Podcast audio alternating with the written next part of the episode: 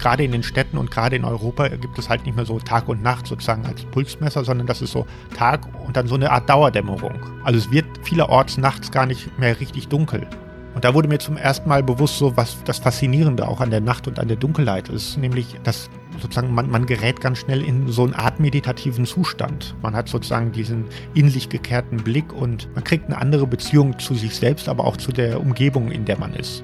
Ja, es ist so tatsächlich so eine Art Terra Incognita für viele von uns. Also so der unbekannte Kontinent, die, die, die unbekannte Seite unserer Welt, die wir aus den Augen verloren haben.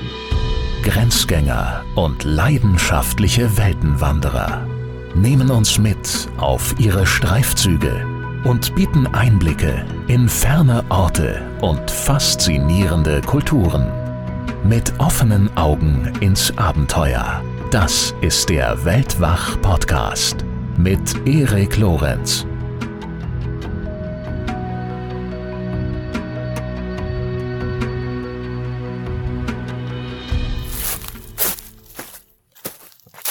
So, Mutti, was äh, siehst du denn? Ja, um die Zeit so gut wie nichts. Es ist schon ziemlich dunkel. Und was hörst du? Lange war nichts zu hören, jetzt hört man ein paar Vögel hier ganz in der Nähe. Ansonsten es ist windstill und ja, ziemliche Ruhe. Wo sind wir denn hier? Wir sind in der Märkischen Schweiz. Und der Vorschlag hierher zu kommen, der kam ja von dir. Ja, aufgrund dessen, dass ich fleißig die ganzen Podcast-Sendungen mir anhöre und das total spannend finde, was viele andere Menschen so machen und wo sie alles so unterwegs sind. Und die Idee, mal einfach im Wald zu schlafen, fand ich total cool und einfach umzusetzen. Und da sind wir. Dank äh, Christo Förster ja zum Beispiel, der das ja in einer Folge propagiert hat. Und das, äh, daran hast du dich ja jetzt äh, vor ein paar Tagen erinnert, nicht wahr? Ja, die Folge ist mir ganz besonders in Erinnerung geblieben, weil man das ja so einfach und unkompliziert einfach mal machen kann, diese Sache. Und das hat er so gut beschrieben. Ja. So gut, dass du ja, nachdem du die Folge gehört hattest, dich sogar schon direkt selbst auf ein kleines erstes Mikroabenteuer begeben hattest. Ja, genau. Das habe ich dann mal gemacht. Ich bin dann mitten in der Nacht äh, los mit Schlafsack und ja, paar Kleinigkeiten. Einfach zu Fuß aus der Wohnung raus. Du wohnst ja am äh, Stadtrand von um, Berlin. Genau. Und dann in ein kleines Waldgebiet gegangen, genau. Und dort habe ich dann so zwei, drei Stunden mitten in der Nacht mal diese Umgebung dort genossen. Ja, und, das und hat dann? mir genügt. Und dann bin ich irgendwann am frühen Morgen dann doch wieder nach Hause. Warum nicht die ganze Nacht bei dieser ersten Gelegenheit? Das war gar nicht mein Ziel. Mein Ziel war einfach, es zu probieren und zu schauen und irgendwie, ja, ich gebe zu, es war mir ein bisschen komisch und so ein bisschen unheimlich und es war auch kein Druck für mich zu sagen, ich muss das jetzt durchziehen, sondern einfach nur mal so und das hat mir schon gefallen. Erster kleiner Schritt. Ja. Dann werden wir mal sehen, wie es heute Nacht so läuft. Heute gibt's ja kein Zurück, jetzt sind wir wirklich im Wald. Ja, da bin ich auch gespannt, wie das wird. So, dann äh, werde ich mal bei dieser Gelegenheit die Stirnlampe einmal einklicken. Stirnlampe ist ja klar, weil ein richtiger Abenteurer, weißt du wahrscheinlich, Herr Mutti, benutzt natürlich eine Stirnlampe und keine herkömmliche Taschenlampe, ist ja völlig klar. Denn wir brauchen ja beide Hände, um uns gegen wilde Tiere zu verteidigen oder wie heute Abend Hängematten aufzuhängen oder dergleichen mehr. Genau so ist das. Ja, sehr praktisch. Genau, aber vor allem habe ich die jetzt eingeschaltet, um mal auf meine Notizen zu schauen, denn jetzt wollen wir endlich mal verraten, worum es in äh, dieser Folge geht. Es geht um die Nacht und es äh, geht um verschiedene Fragen, die mit ihr zu tun haben. Also zum Beispiel, weshalb ist die Nacht seit jeher eine Projektionsfläche unserer Ängste und Wünsche? Oder auch, warum zieht uns die Dunkelheit so magisch an? Journalist Dirk Liesemer hat sich über ein Jahr hinweg immer wieder in die Einsamkeit der Nacht hinausgewagt, um genau diesen Fragen nachzugehen. Na Mutti, klingt das verlockend für dich? Ja, auf jeden Fall, weil ich äh, das gut finde, immer mal so andere Dinge zu tun, die man so im Alltag einfach nicht macht. Genau. Und so ähnlich hat es sich, glaube ich, Dirk auch gedacht. Und äh, die Antworten, die er auf seine Fragen gefunden hat, die hat er in einem sehr lesenswerten Buch niedergeschrieben. Das heißt Streifzüge durch die Nacht, wie ich unsere Heimat neu entdeckte. Ja, und genau das liefert er auch in diesem Gespräch. Ansätze für außergewöhnliche Erfahrungen und Einblicke direkt vor unserer Haustür. Und äh, das ist insbesondere natürlich auch relevant in diesen Zeiten, da größere Reisen nun mal jetzt schwieriger zu realisieren sind. Also lauscht ihm, lasst euch inspirieren, viel Spaß und äh, ja, gute Nacht. Ja, gute Nacht. In dem Sinne. So, ich gehe mal jetzt zu meiner Hängematte und ja, ich hoffe, du kannst schlafen. Das werden wir sehen. Das kann ich dir morgen früh erzählen. Ja.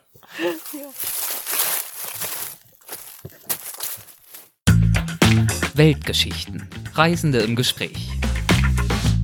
Guten Tag, lieber Dirk. Herzlich willkommen bei Weltwach. Es freut mich sehr, dass du dabei bist. Hallo Erik, herzlichen Dank für die Einladung. Du hast dich ja auf äh, zahlreiche Streifzüge begeben, auf Streifzüge durch die Nacht. Und darüber, was du dabei erlebt hast, darüber möchten wir heute sprechen. Und ich würde gern äh, ganz klassisch mit der relativ offensichtlichen Frage einsteigen, wie die Idee dazu entstanden ist, die Nacht zu erkunden und das dann sogar auch noch äh, zu einem Thema eines Buches zu machen. Das war vor etwa drei bis vier Jahren, als ich in Leipzig gewohnt habe und ich dann abends durch diese Stadt gestreift bin auf dem Weg nach Hause und ich durch ein Viertel gekommen bin, das ziemlich dunkel war.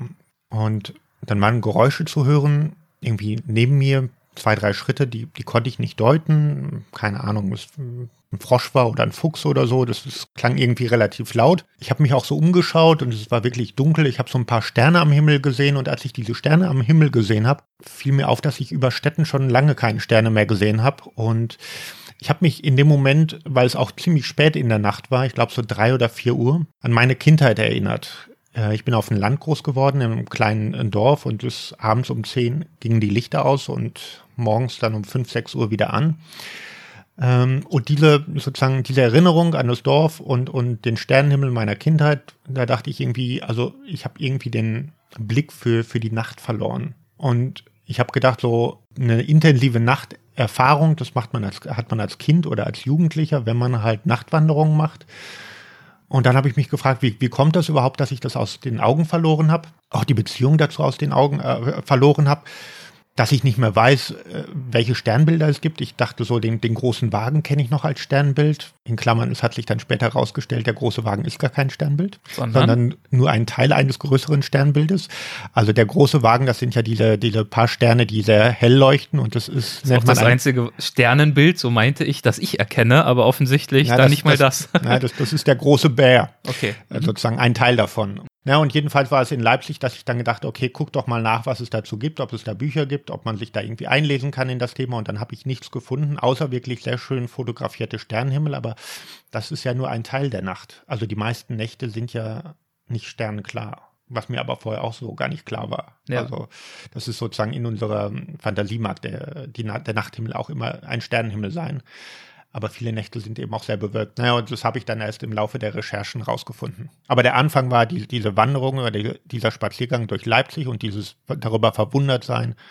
Ich habe die Nacht aus den Augen verloren. Und zwar in vielerlei Hinsicht. Also du hast die Sternenbilder tatsächlich nicht erkannt. Das ist ja keine Schande. Das wird uns äh, sicherlich vielen von uns so gehen. Du hast aber auch, glaube ich, festgestellt, dass du dich gar nicht mehr so richtig orientieren kannst in der Nacht, so richtig gut.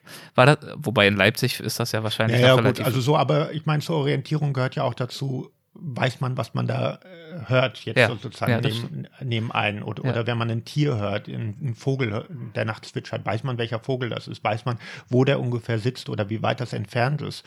Und nachts findet auch, aber da kommen wir gleich noch zu, eine andere Art von Orientierung statt. Du hast es gesagt, in deiner Kindheit hat dich die Nacht eher noch umgeben. Da hast du eher mal Zeit noch äh, draußen verbracht, als es äh, draußen dunkel war.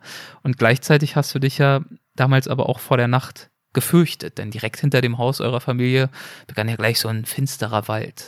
Genau, also das war ein kleines Dorf in Lippe-Detmold. Das war komplett von Wald umgeben wir haben am Waldrand gewohnt und es war, also die Nacht hatte immer was Ambivalentes auch für, für Kinder. Also zum einen kennt man das äh, aus Märchen und aus Sagen, dass, dass die Nacht äh, einerseits sozusagen, also hm, man wagt sich sozusagen nicht nachts nach draußen und, und in den Wald. Ähm, und es war durchaus immer auch angstbesetzt. Ähm, und das wird ja sozusagen auch jeden Abend durchgespielt, also Krimis und Thriller und Aktenzeichen XY und, und die ganzen Horrorfilme, die man alle so kennt, die spielen ja oft in einer schummrigen oder in einer dunklen Atmosphäre und, und sie werden ja auch alle von dem, von, vom Fernseher ausgespielt zu einer Uhrzeit, wenn es halt draußen dunkel ist.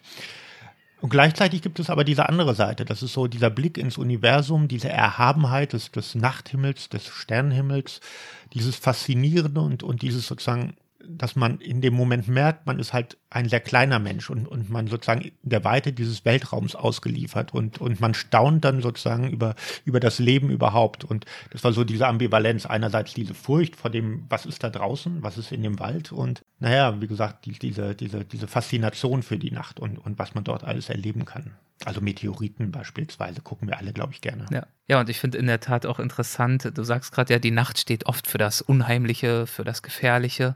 Und es geht ja auch sogar über die reine Nacht hinaus, wirklich dahingehend, dass wir Helligkeit oft mit, mit Schönheit und mit dem Guten in Anführungszeichen verbinden und das Dunkle, das nicht nur das Finstere im Sinne von Abwesenheit von Licht, wir, wir, wir fürchten uns, weil da äh, sich irgendwas verbergen könnte, sondern ja, das Schwärze ist natürlich die Farbe in unserer Kultur für Trauer zum Beispiel. Das geht auch bis in die Sprache hinein. Also ähm, man sagt, jemand ist erleuchtet. Ja, zum Beispiel. Oder, ja. oder äh, Jesus war eine Lichtgestalt. Ja. Und gleichzeitig sagt man so, man hat dunkle Vorahnungen, was passiert. Mhm. Und das heißt sozusagen, man hat böse Vorahnungen. Ja. Oder jemand ist nicht der Hellste. Also das ist so, das ist tief drin und Umnachtet. Um, Jemand ist umnachtet, ist auch kein genau, Kompliment. Genau, genau. Also Nietzsche, der, der sozusagen der umnachtete Denker, der sich, der sich sozusagen an Heraklit auch noch orientiert hat. Und Heraklit wurde auch oft der Dunkle genannt, Aha. weil er nicht, nicht so richtig verständlich war und, und weil er, man keinen Zugang zu diesem äh, Menschen hatte. Also das ist so tief in der Sprache und in unserer Vorstellungswelt drin, ohne dass es von uns noch hin, hinterfragt wird. Oder das Reich der Toten, das ist sozusagen unter der Erde. Und das ist etwas Gefährliches, da will man nicht unbedingt hin und, und man will nicht, dass die Toten zu einem kommen. Äh, und das ist tief drin und wie gesagt, viele, viele, also Horrorfilme wirken eben auch, vor allem wenn die in der Nacht spielen und, und wenn die mit dem Moment spielen, so, die Nacht ist eben auch was, was Dunkles, was Finsteres, was Unübersichtliches, was sozusagen, man erwartet ja schon intuitiv, schon in der Vorstellung so von wegen, ich gehe heute raus in die Nacht so und dann hat immer so, man überlegt sich so, was könnte da passieren? Wo, womit ist zu rechnen? Und ich habe mich das auch gefragt, bevor ich so diese Recherchen angefangen habe. Und man hat immer so die Befürchtung, so da springt einen irgendwas an. Hm. Und man sieht es nicht kommen und, und man weiß auch nicht, woher es kommt und man erkennt es dann in dem Moment auch nicht. Und woran das liegt, unsere Furcht vor der Dunkelheit, das ist ja auch nicht wahnsinnig äh, schwer zu erahnen. Das liegt sicherlich an der Evolution und daran, dass sich tatsächlich vor tausenden, zehntausenden Jahren im Zweifel in der Tat in der Dunkelheit die Gefahr verborgen hat, nicht wahr? Tja, woher kommt das? Ich weiß es nicht genau. Also wir sind, ich glaube, man, die Orientierung fällt halt am Tag einfach leichter. Also, und es, es spricht halt vieles dafür, dass, dass der Mensch zu einem Tagwesen geworden ist und, und nicht zu einem Nachtwesen. Ähm, ja, von, von, von der, von der Feldbestellung bis, äh, was weiß ich, oder bis irgendwie äh, Reisen. Ich meine, Reisen ist ja in der Regel auch faszinierend, wenn man das am Tag macht und, und nicht in der Nacht. Also so, es, es ist ja kein Zufall, dass wir so viele Bilder von fremden Orten haben, die uns dort sozusagen den Tag vorstellen. Mal abgesehen vielleicht von, von Städtebildern, da wo man auch gerne mal so Nachtimpressionen hat. Aber das ist so in der Regel fasziniert uns ja doch, was wir auch sehen und mit den Augen wahrnehmen. Und wir sind ja alle auch Augenmenschen geworden. Und nun ist es ja aber so, dass äh, nicht nur in deinem Leben, sondern nahezu in unser aller Leben die Dunkelheit an Bedeutung verloren hat. Wir auch mit der Nacht höchstens mal noch konfrontiert werden, wenn wir von irgendeiner Party nach Hause kommen oder im Winter von der Arbeit nach Hause fahren und traurig sind, dass wir schon wieder die Tageszeit, das Tageslicht verpasst haben. Und insbesondere in Mitteleuropa ist die tatsächliche Dunkelheit ja auch regelrecht gefährdet mittlerweile. Ja, die, die ist vielerorts tatsächlich gefährdet. Vielleicht noch so, so ein Moment ähm, oder nochmal, um auf das zurückzukommen, was du gerade gesagt hast. Also natürlich finden wir sozusagen das Nachtleben faszinierend, aber Mhm. dann meinen wir das Nachtleben in Städten, in, Ja. in Diskotheken, sozusagen äh, auf Flaniermeilen oder, oder sozusagen äh, in, auf Partys oder in, in Diskokellern.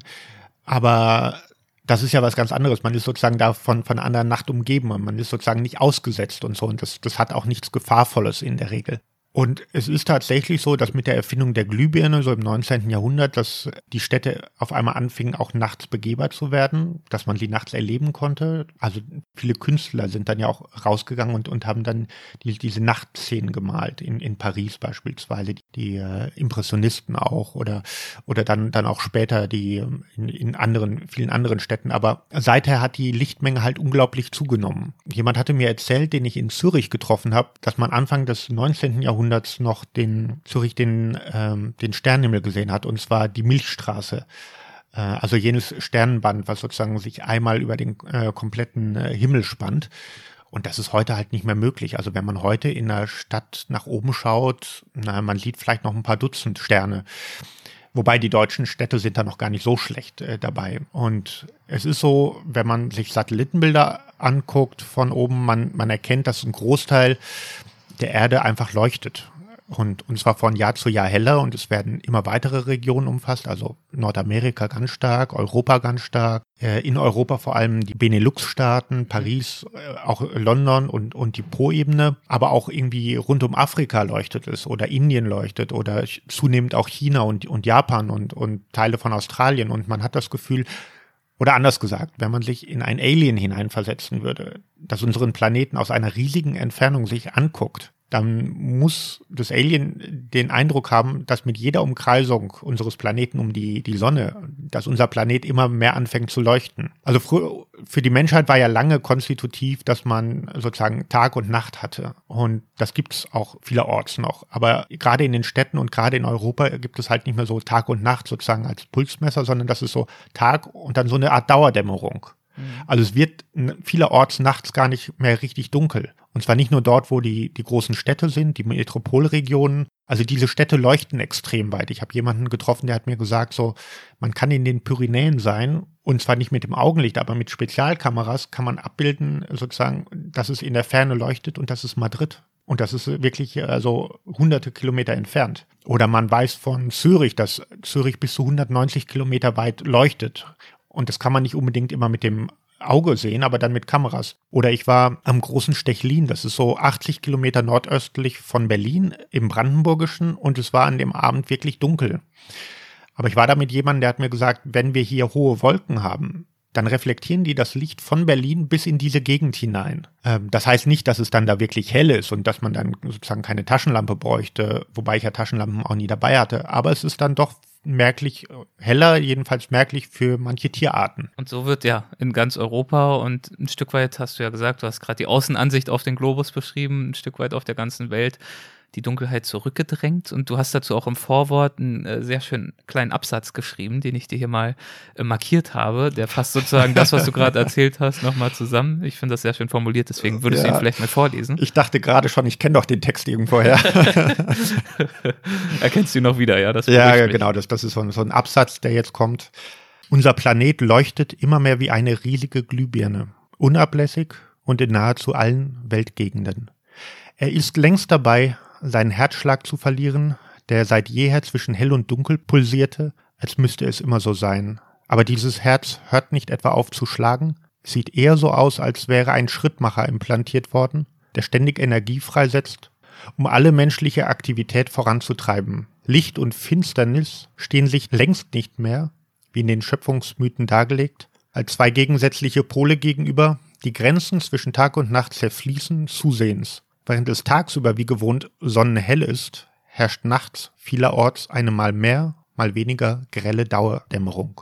Findest du das bedauerlich, dass das so ist? Dass die Nacht sozusagen ein Stück weit verschwunden ist? Das weiß ich gar nicht, weil ich finde ja Licht auch irgendwie faszinierend und ich finde diese Veränderung faszinierend. Es ist so, also ja, doch, ich, ich, ich finde es eigentlich schon bedauerlich, weil ich war ja oft unterwegs und ich hatte so vorher auch diese Vorstellung, dass ich wirklich die Finsternis erkunde. Und ich habe dann festgestellt, dass es nachts oft gar nicht so richtig dunkel ist. Was aber nicht nur an der künstlichen Beleuchtung liegt, sondern nur am Teil. Also in, in Städten wird es halt nicht mehr richtig dunkel. Aber auch auf dem Land ist es so, dass es sozusagen oft nicht dunkel wird, was dann aber mit natürlichen Phänomenen zu tun hat. Aber so diese Vorstellung, dass es nachts finster sein müsste, die erwies sich dann äh, doch als ein bisschen irrig.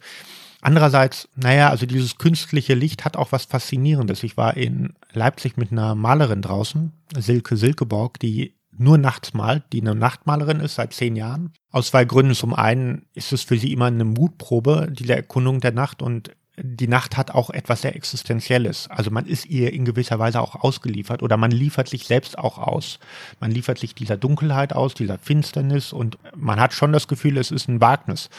Und gleichzeitig hat mir Silke erzählt und sie hat, ich war dabei, als sie ein Bild gemalt hat und ähm, sie hat mir erzählt, wie viel Farben die Nacht immer noch hat. Also der Nachthimmel beispielsweise in den Winternächten kann er ein sehr kühles Blau haben Und in Sommernächten, wenn es dann bewölkt ist, kriegt er sozusagen diese Wolken schimmern, reflektieren halt das Licht von den Städten wieder und dann kriegt das so unterschiedlichste äh, Rot und Orange und, und Rostrottöne und das muss man einfach mal beobachten, auch wenn man selbst mal rausgeht. Und ich mache das seitdem natürlich vermehrt, weil ich jetzt so ein, eine gewisse Sensibilität dafür hat. Also es gibt einen unglaublichen Farbreichtum äh, nachts, der sich in den Wolken spiegelt. Oder es gibt Violetttöne, äh, die äh, sozusagen auftauchen können. Und ähm, das, das ist eben auch diese faszinierende Seite wieder der, der Lichtverschmutzung. Also ich finde es nicht nur sozusagen bedauerlich, dass es sie gibt. Man weiß aber, um es mal wieder so zu erden, welche Auswirkungen das auf die Natur hat, das ist eben noch kaum erforscht und ob die, die also zum Teil hat es negative Auswirkungen und die finde ich natürlich dann auch nicht toll. All das, all diese Entwicklung, die wir jetzt schon skizziert haben, das Schwinden der Nacht, das äh, hat für dich in diesem Fall natürlich zu der ganz äh, konkreten konzeptionellen Frage geführt. Wie erkundet man nun eigentlich am besten die Nacht? Was war für dich darauf die Antwort? Wie bist du an diese Frage rangegangen? Also es war klar, ich will nicht nur Deutschland erkunden, sondern auch die Schweiz und Österreich, beziehungsweise jedenfalls. Und dann war so die Überlegung so, also viele machen dann so diese eine Wanderung, gehen von Berlin nach Moskau oder von Paris nach, nach Berlin. Du meinst jetzt nicht viele, die die Nacht erkunden wollen, sondern viele, die irgendwas ja, oder die wollen, ne? meinen, ein Buch darüber schreiben zu müssen, über, über ihre Wanderung so ungefähr. Und, das ist, ähm, und bei mir war das auch, ich hatte so kurz überlegt, ob ich von Hamburg nach Wien laufen will am Stück. Und ich laufe immer nachts und äh, tagsüber mache ich dann Pause und ich komme dann sozusagen über diese vielen Nächte dann auch in so einen anderen Trott rein aber dann war so die Überlegung, ja, aber dann irgendwie, dann fehlt mir die Spontanität, wenn etwas ab vom Wege liegt oder wenn ich andere Sachen noch erkunden äh, möchte nochmal oder wenn ich andere Leute treffen möchte, die vielleicht nicht gerade auf diesem Weg liegen und es fehlt so die Spontanität und außerdem habe ich so gedacht, also irgendwie ist jede Nacht ja auch anders und jede Nacht ist individuell. Also welche Mondphase haben wir, welche Jahreszeit haben wir, ist es warm, ist es kalt, liegt Schnee? Oder sozusagen hat es gerade geregnet? Und, und vieles andere noch. Oder bewege ich mich durch, durch finstere Wälder oder durch Moorlandschaften? Oder, oder gehe ich mal in der, wie ich das gemacht habe, in der Schweiz einen, auf einen Berg nachts. Und ähm, ja, dann habe ich gedacht, also eigentlich hat es mehr Spontanität und, und man bewahrt sich mehr, wenn man einfach Streifzüge macht. Also das kann mal irgendwie, was weiß ich, die Erkundung der, der Dämmerung sein. Dann ist man halt nur drei, vier Stunden draußen oder man macht mal die ganze Nacht durch oder man streift streift mal hier und mal dort herum. Und es war dann, dass ich mir gesagt habe, okay, ich, ich mache dieses Konzept so, keine lange Wanderung, sondern viele kleine Wanderungen. Hattest du anfangs die Befürchtung, dass sich deine Erfahrungen in der Dunkelheit vielleicht äh, stark ähneln würden? Also dass dir gewissermaßen die Sinne fehlen, um die Vielfalt in der Dunkelheit wirklich zu durchdringen und zu erkennen und auch dann beschreiben zu können? Es war eher so umgekehrt, dass ich so dachte, zwar irgendwie jede Nacht ist individuell und jede Nacht ist anders und irgendwie aber äh, habe ich gedacht so von wegen ja, vielleicht mache ich mir da jetzt auch was vor und vielleicht hoffe ich das einfach nur, um auch 240 Seiten füllen zu können. Ich habe das dann erst tatsächlich nach und nach entdeckt, wie, wie vielfältig das ist und, und wie viel man da draußen entdecken kann. Und eben auch konnte ich es nur entdecken, weil ich es oft nicht alleine gemacht habe. Also ich habe ungefähr 50 Wanderungen gemacht oder 50 Streifzüge und ich würde mal sagen, 25 davon waren mit anderen Leuten zusammen. Und das waren in der Regel auch Menschen, die mir etwas sozusagen zur Nacht erzählen könnten. Also der, der Spinnenforscher, der sich sozusagen, der mir sagen konnte, dass ein Großteil der Spinnen nachtaktiv ist. Oder ähm, mit Esoterikerinnen war ich unterwegs, die mir halt sozusagen die keltischen oder vermeintlich keltischen Auffassungen über die Nacht erzählen konnten ich meine, das kann ich mir auch alles anlesen, aber äh, das, das ist dann dementsprechend auch trocken und ich war schon froh, dass ich mit diesen Leuten auch was machen konnte. Was war die Frage? Ich habe es ein bisschen aus dem Auge verloren. Die Frage war quasi die Befürchtung, aber du hast die eigentlich schon beantwortet.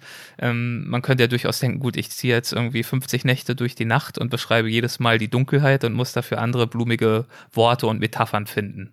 Und viel mehr ist nicht, weil ich kann die Vögel nicht sehen, ich kann die Würmer nicht sehen.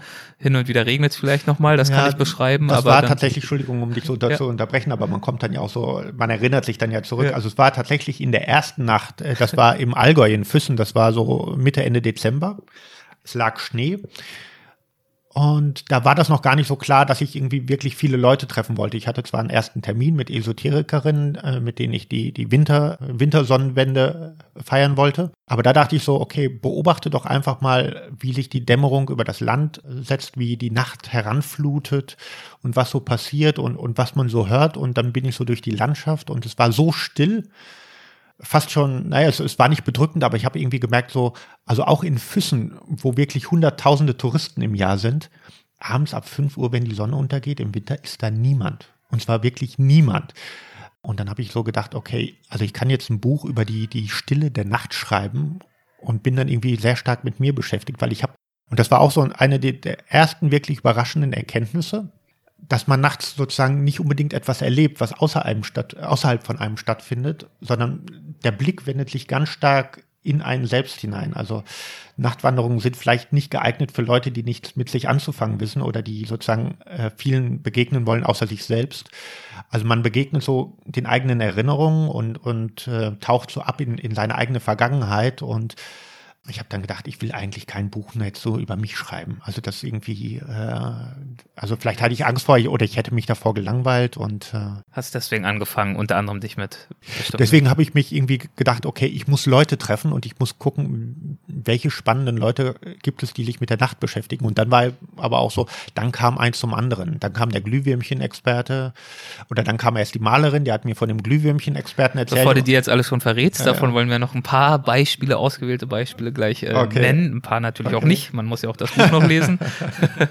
ähm, was mich noch interessiert zu dem Thema Nachtstreifzüge und zu der Frage, wie war sozusagen die Erwartungshaltung im Vergleich dann auch zur Wirklichkeit, ist das Thema, ähm, also klar, nach die Gedanken richten sich nach innen, man hat ja deutlich weniger, man bekommt visuell deutlich weniger geboten als am Tage und gleichzeitig, zumindest wenn man irgendwo über einen Feldweg geht oder vielleicht sogar durch einen Wald, wird man ja auch nochmal ganz anders gefordert. Also weil man vielleicht nicht über einen Stein stolpern möchte oder irgendwo ins Geäst gehen möchte. Inwiefern ist es dir denn schwer gefallen oder war es zum Teil vielleicht sogar auch aufregend, dich zu orientieren in der Dunkelheit und nicht ganz plakativ gesagt irgendwo gegenzurennen? Naja, ich habe im Winter die ersten Nachtwanderungen gemacht und ich war erstmal, also man, man rechnet ja damit, man, man stößt jetzt in die Finsternis vor. Und dafür ist der Winter nun wirklich die allerschlechteste Jahreszeit, weil überall liegt Schnee und ja. wenn dann der Mond ist, dann ist es, also so. Manchmal ja schon. Also das war gleich in der ersten Nacht so von wegen. Die, die Sonne ist untergegangen, ich glaube so etwa 6 Uhr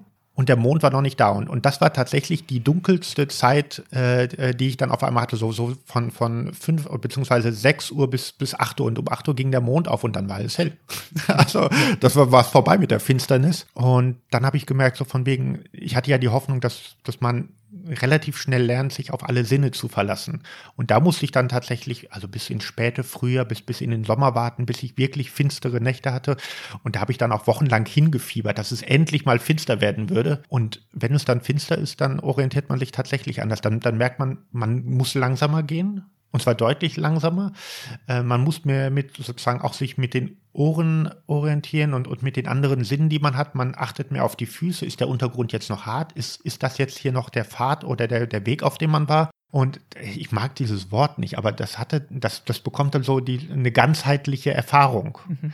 Ähm, und das hat man dann tatsächlich im Sommer. Also wer sozusagen wirklich die Nacht erkunden will, der sollte das in den kurzen Sommernächten machen. Also wenn Laub an den Bäumen ist, wenn idealerweise noch schwere, dunkle Wolken am Himmel sind, dann sieht man halt wirklich auch nichts mehr. Oder halt die Augen zu machen. Ach ja, aber dann kannst du auch, dann, dann, dann kann man auch, das kann man dann auch tagsüber machen. Man, man kann sich natürlich auch eine Binde um, umtun und so. Das ist so. Aber naja, also tagsüber ist halt auch Quatsch, weil der, der Tag klingt halt wirklich ganz anders als die Nacht. Und vor allem geht es ja auch durchaus darum, ähm, wie du ja schon mehrfach jetzt gesagt hast, man bewegt sich auch nicht durch komplette Finsternis, sondern man sucht ja nach Schatten, nach Ahnungen. Man, selbst in den finsteren Sommernächten, kann ich mir vorstellen, ist da ja immer noch ein bisschen was. Also das Auge braucht so wenn man aus der Helligkeit in die dunkle Nacht kommt, dann braucht das Auge so eine gute halbe Stunde, bis es sich wirklich an die Finsternis gewöhnt hat. Und das heißt aber nicht, dass man dann wirklich gut sehen kann. Also wenn es wirklich finster ist, sagen wir mal, ähm, man geht durch einen Wald und es ist Laub an den Bäumen, also es ist ein Laubwald, es ist kein Mond am Himmel, es ist eine mondlose Nacht, in Klammern. Ich habe tatsächlich Leute gehabt, denen ich von meinen Nachtwanderungen erzählt habe, die dachten, der Mond ist eigentlich jede Nacht da. Okay. also das Unwissen scheint wirklich groß zu sein und es ja. war nicht nur eine Person. Ähm, dann sozusagen, dann erkennt man immerhin sozusagen diesen Weg, aber man, man erkennt kaum Bäume und man kann auch nicht wirklich weit gucken und dann kriegt das, wenn man es dann irgendwo knacken hört, dann, dann wird das auch unheimlich. Ich denke die ganze Zeit auch an ein Gespräch zurück, das ich ja mit Christoph Förster mal hatte. Das ja. ist, äh, sagt dir der Name was? Ja, sag mir was. Ja, ähm, Mikroabenteuer ist ja sein Thema und er macht ja ganz viele Vorschläge, mal in der Hängematte übernachten im Wald und so dies und das. Der wird mich auch noch interviewen, was du jetzt wahrscheinlich das so? rausschneiden wirst. Aber das ist noch nö. einige Zeit hin. Nein, ich bin freundschaftlich mit ihm verbunden, das ist völlig okay. Ja, ja. Ähm, und äh, einer seiner äh, Tipps ist unter anderem auch gewesen für so ein kleines Mikroabenteuer tatsächlich einfach mal eine Nachtwanderung zu unternehmen und sich eben auch damit einen Teil unserer Umwelt zu erschließen, die uns oft entgeht. Es gibt ja viele Leute, die haben tatsächlich Angst vor der Nacht. Und ich will das denen auch jetzt, naja, also ich würde es ihnen schon gerne auch ausreden, weil es gibt oft wirklich keine Gründe. Ich war bei den 50 Nachtwanderungen habe ich vielleicht irgendwie, weiß ich nicht, drei, vier, fünf Leute getroffen nachts und also eine Jägerin einmal, dann in meinem Heimatdorf lustigerweise nachts um vier Uhr jemanden, der nicht daher kam.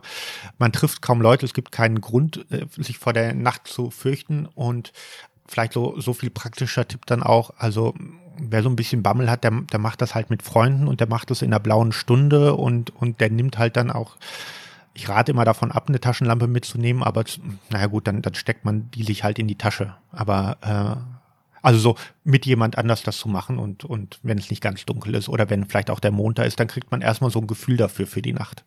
Und du hast eben, äh, bist grundsätzlich alleine aufgebrochen, aber hast dir oft Gesellschaft gesucht.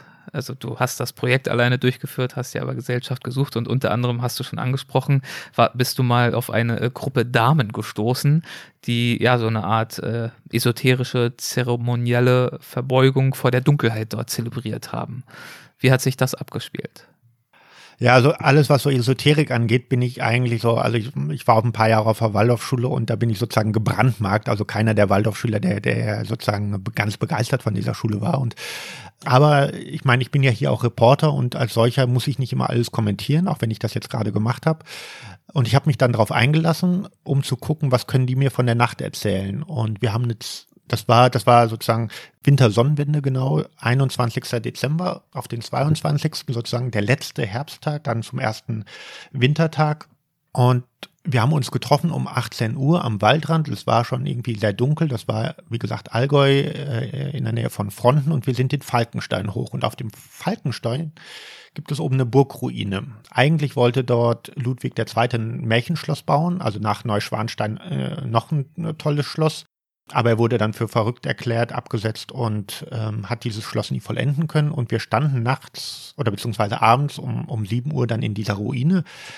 Es lag Schnee, es war wirklich eiskalt. Auch der Schnee fiel und, und äh, der, der, der Wind zischte so durch, durch diese Mauern. Und dann haben wir eine Zeremonie vollführt, bei der es darum geht, ging, dass wir diese Mutternächte, äh, wie sie hießen, zelebrierten. Also die in der keltischen Vorstellung, jedenfalls das, was mir erzählt wurde, wir wissen ja kaum was von den Kelten. Und das ist ja viel sozusagen heutige Projektion, was die Kelten gedacht haben könnte, könnten. Aber in der keltischen Vorstellung waren diese dunklen Nächte, das waren Mutternächte. Während die langen Sommernächte, das sind sozusagen, da, da wird diese ganze männliche Energie dann frei. Und wir haben sozusagen den Beginn des neuen Jahres gefeiert.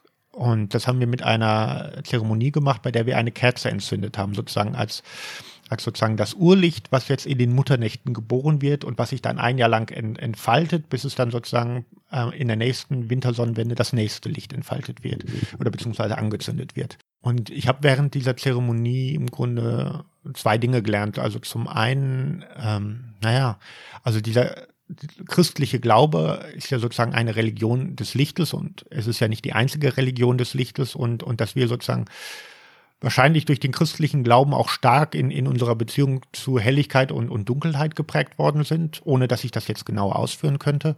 Und zum anderen habe ich mit diesen sechs Damen, mit denen ich unterwegs war, gelernt, es gibt Menschen, die lieben natürlich das Licht des Tages, aber die lieben noch mehr die Dunkelheit. Und da wurde mir zum ersten Mal bewusst, so was, was das Faszinierende auch an der Nacht und an der Dunkelheit ist, nämlich, dass sozusagen man, man gerät ganz schnell in so, so, ach, ich will es nicht übertreiben, aber in so eine Art meditativen Zustand. Also man hat nicht so viele Eindrücke, die man verarbeiten muss. Man hat sozusagen diesen in sich gekehrten Blick und äh, man kann sich viel besser konzentrieren und fokussieren und so und, und, und dadurch äh, kriegt das so eine andere, man kriegt eine andere Beziehung zu sich selbst, aber auch zu der, der Umgebung, in der man ist. Und äh, das habe ich in dieser Nacht mit den Damen gelernt. Ja, sozusagen ein Blick zurück auf die keltischen Traditionen und mit einem anderen Begleiter hast du einen Blick äh, zurückgeworfen auf die Tradition der Sagen, der Sagen und Mythen und der Geschichten, nämlich mit Wolfgang äh, Möhrig Marotti, so heißt er, glaube ich, da wart ihr im Finsterwald unterwegs. Genau, und der Finsterwald, das ist keine, im Grunde keine Metapher, ja. das ist, das ist das Erzgebirge, das ja. dort auch als Finsterwald bezeichnet wird, als Miriquidi, ein Begriff, der ich glaube schon im naja, ich, ich als mir etwas allgemeiner im späten Mittelalter aufgekommen ist. Und ich habe den in einer Fernsehdokumentation gesehen vom MDR und ähm, halt in, sozusagen in Vorbereitung, in, in der Vorrecherche und ich habe gedacht, das kann es doch gar nicht geben. also Wolfgang Möhrig Maruti wurde mit seiner Frau interviewt und zwar an einer dunklen Stelle und dann waberte so Nebel im Hintergrund, in Klammern, es war Trockennebel, wie mir dann von Wolfgang Möhrig Marotti erzählt wurde, was natürlich irgendwie. also maschinell hergestellter Maschinell hergestellter Nebel, ja. aber anyway. Und der erzählte, dass er Sagen sammelt. Im Jahr 2020 oder 2019 habe ich ja das Buch recherchiert. Und das konnte ich irgendwie nicht glauben. Und da dachte ich irgendwie, und, und viele dieser Sagen spielen in der Nacht. Und da dachte ich also, äh, den muss ich treffen.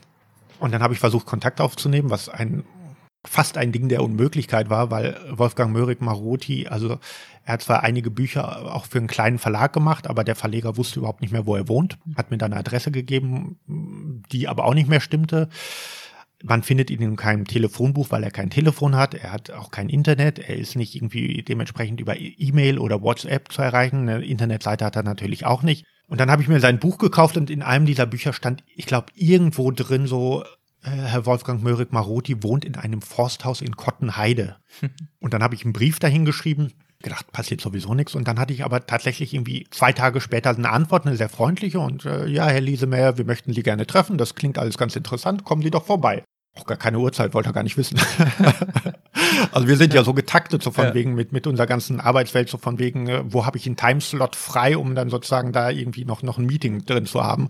So ungefähr, aber er meinte. Am besten via Zoom, dann geht's noch schneller. Ja, ja, ja, ja, genau und so. Und wehe, man ist eine Minute zu früh oder zu spät, dann, dann sind die Kollegen noch nicht da.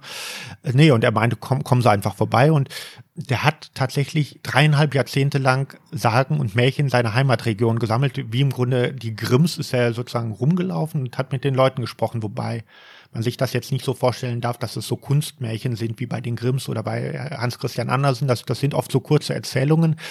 Und da geht's auch oft um Spukgeschichten. Und, und ein Spuk, die finden halt alle in der Nacht statt. Und äh, der hat hunderte davon gesammelt und, und im Erzgebirge, ich habe mich irgendwie mal, ich habe es dann tatsächlich mal gewagt, mich ein bisschen drüber lustig zu machen bei einem meiner anderen Gesprächspartner, der sagte gleich so, ey, Vorsicht, also du kannst dich hier nicht über diese, der Erzgebirger äh, glaubt nicht an UFOs, das hält er für völligen Quatsch, aber so die Geschichten vom Hemann oder von der weißen Frau oder von unsichtbaren Pfarrern oder von Butterhexen oder so, da macht man hier jetzt nicht unbedingt Witze mit und so. Und also auch naturwissenschaftlich gebildeten Freunden habe ich das erzählt, die aus dem Erzgebirge kommen, so, und die sagten, nee, hör auf, so, die haben gleich gemerkt, so, das äh, irgendwie, das war einer, der hat gleich gemerkt, ein Biologe, also jemand, der wirklich irgendwie äh, mit beiden Füßen auf dem, auf der, der Erde steht, gesagt, nee, also ich krieg hier Gänsehaut.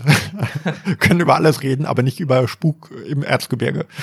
Faszinierend. Und mit dem bin ich rumgefahren. Also ich war nachts mit ihm unterwegs und ich hätte gerne eine sehr lange Nachtwanderung gemacht, aber Wolfgang Möhrig Maruti ist über 70 und dann habe ich gedacht, okay, äh, nur weil ich jetzt das Buchkonzept habe, so von wegen, es geht immer von Dämmerung zu Dämmerung, kann ich diesen alten Herrn jetzt nicht dazu nötigen, äh, das mit mir gleich zu tun. Und wir waren nachts unterwegs und ich habe dann so auch Spaß mal gerufen, he he. äh, weil normalerweise kommt dann der Sage nach sozusagen der Hemann taucht dann auf, also eine dunkle Gestalt mit einer in einer Kutte und es gibt nur eine Möglichkeit, sich vor dem in der Nacht zu retten, und zwar indem man einen Bach oder einen, einen Rinnsal dann überspringt. Und Wolfgang Möhrig-Marotti meinte, ähm, davon gibt es ja Gott sei Dank hier viele von diesen Rinnsälen, also eigentlich ist keine Gefahr. Und wir waren im westlichen Erzgebirge, da meinte er, kannst es hier so oft rufen, wie du willst, der ist hier noch nie gesichtet worden.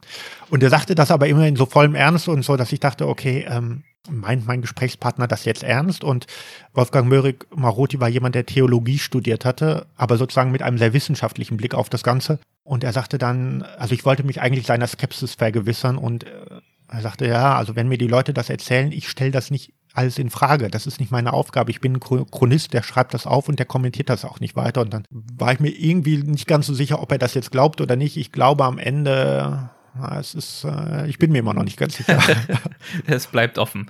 Ja, okay. Also du hast von ihm gelernt über die Nacht Spukgeschichten. Das war quasi sozusagen die Essenz dieser Begegnung. Ja, ja, also das war so die, die Essenz dieser Begegnung und, und dass die auch weit verbreitet waren und mhm. dass die, also man fragt sich so, warum gerade das Erzgebirge oder warum gerade so, so eine Waldregion äh, und das mhm. hängt damit zusammen. Also diese Bezeichnung Finsterwald kommt nicht von ungefähr. Also das, das Erzgebirge ist wirklich stark bewaldet gewesen. Es, es war äh, sehr dichter Wald, es war viel Nadelwald und das ist nachts auch wirklich einfach dunkel. Es sind so kleine Täler, abgeschottete Gemeinden und so und, und, und da kann halt auch naja, das klingt jetzt despektierlich, wenn jemand aus dem Erzgebirge zuhört, aber dann, da, da gedeiht eben auch so ein Aberglaube. Und das Faszinierende ist, dass der sich so, dass diese Geschichten sich bis in unsere Zeit im Grunde erhalten haben. Äh, und, und sozusagen allein das, deswegen war ich extrem froh, ihn zu treffen. Und es war, für mich war es in gewisser Weise auch eine prägende Erfahrung, weil ich war auch bei seiner Familie und in dem Haus mit und, und in der guten Stube und habe den Sohn gesehen. Und dadurch, dass sie kein Internet haben, war das sozusagen alles so, ich habe mich wie in meine Kindheit zurückversetzt gefühlt und der Sohn war einfach dermaßen entspannt und ruhig, weil er diese ganzen, also der wurde halt nicht irgendwie von WhatsApp und von Twitter und von Facebook permanent angedaddelt oder zum Daddeln angetriggert, dass ich noch in der Nacht tatsächlich mein, mein Twitter-Account gelöscht habe, weil ich gemerkt habe, so von wegen, wenn ich Bücher lesen will, was bei Wolfgang Möhrig Marotis halt sehr viel gemacht wird, da muss ich diese äh, da muss ich diese ganzen Ablenkungsdinger ähm, löschen, weil das war also es war so eine Frage, die mir gleich als allererstes gestellt wurde von von von der Frau, welches gute Buch ich denn empfehlen könnte. Äh, und dann habe ich so überlegt und, und dann hat sie so gesagt, ja, unser Sohn liest ja gerade die, Brü äh, die Brüder Karamasow. Und da dachte ich, ja, was willst du da eigentlich noch drauf antworten? Und dann habe ich gemerkt, so von wegen, ich sollte vielleicht doch mal wieder ein bisschen mehr, mehr Bücher lesen. Und das ist so eine Erfahrung.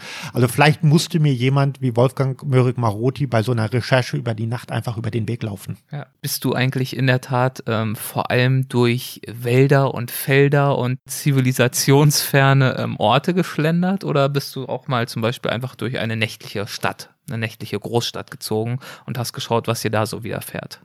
Also ich bin auch durch München gezogen mit einem äh, ehemaligen Nachttaxler, der jetzt als äh, Comiczeichner arbeitet und Illustrator. Ich bin durch Berlin gezogen mit einem jemanden, mit einem Geophysiker, der sozusagen die Wolken untersucht und, und äh, Lichtverschmutzung, mhm. der das vor zehn Jahren äh, immer noch auf Partys erzählt hat. Er kümmert sich um Lichtverschmutzung und dann wurde immer gesagt, ah, Luftverschmutzung, oder? Weil er spricht nicht so richtig Deutsch und dann war dann, nee, nee, Lichtverschmutzung. Ich war in Hamburg unterwegs mit einem Geräuschemacher, also jemand, der für Kinofilme, äh, der Kinofilme mit Geräuschen unterlegt, Martin Langenbach. Also Erbsen auf halb sechs kennt man vielleicht oder äh, das ist so, so einer seiner bekannteren Filme mit und ähm, und ich war im äh, südlichen Ruhrgebiet, gar nicht weit von hier unterwegs. Äh, und da hätte ich eigentlich, das, das war überhaupt so die totale Überraschung. Ich war mit einem Freund unterwegs, das war Ennepe-Ruhrkreis. Also so südliches Ruhrgebiet, dort, wo sozusagen das Ruhrgebiet entstanden ist, wo der erste Bergbau stattgefunden hat, im Ende des Mittelalters, Anfang der Neuzeit, wo sozusagen die, die Kohle noch oberirdisch lag und wo man die einfach sozusagen abtragen konnte. Und das Überraschende war, also wir sind sozusagen Hattingen so, diese Ecke. Und es gibt ja sozusagen, das ist ja so eine grüne Insel. Also im Süden ist Wuppertal, dann ist Hagen, dann ist Bochum da. Essen ist mehr oder weniger in Sichtweite. Aber dieser Ennepe-Ruhrkreis, wo wir dahergelaufen sind, das war also zum einen erstaunlich dunkel und es war wirklich extrem ruhig. Mhm. Und ich hatte sofort meine, meine Nachtwanderung in Pommern in Erinnerung, an der Ostseeküste, da wo ich vorher gedacht hätte, es ist ziemlich ruhig, da war es total laut. Und in diesem Ruhrgebiet, was ja wirklich extrem bevölkert auch ist, war es so ruhig, weil es eine bestimmte Landschaftsformation gibt. Und die hat einen irren Namen, den ich mir tatsächlich gemerkt habe, äh, das Ruhrschicht-Rippengebirge oder Ruhrschicht-Rippenland.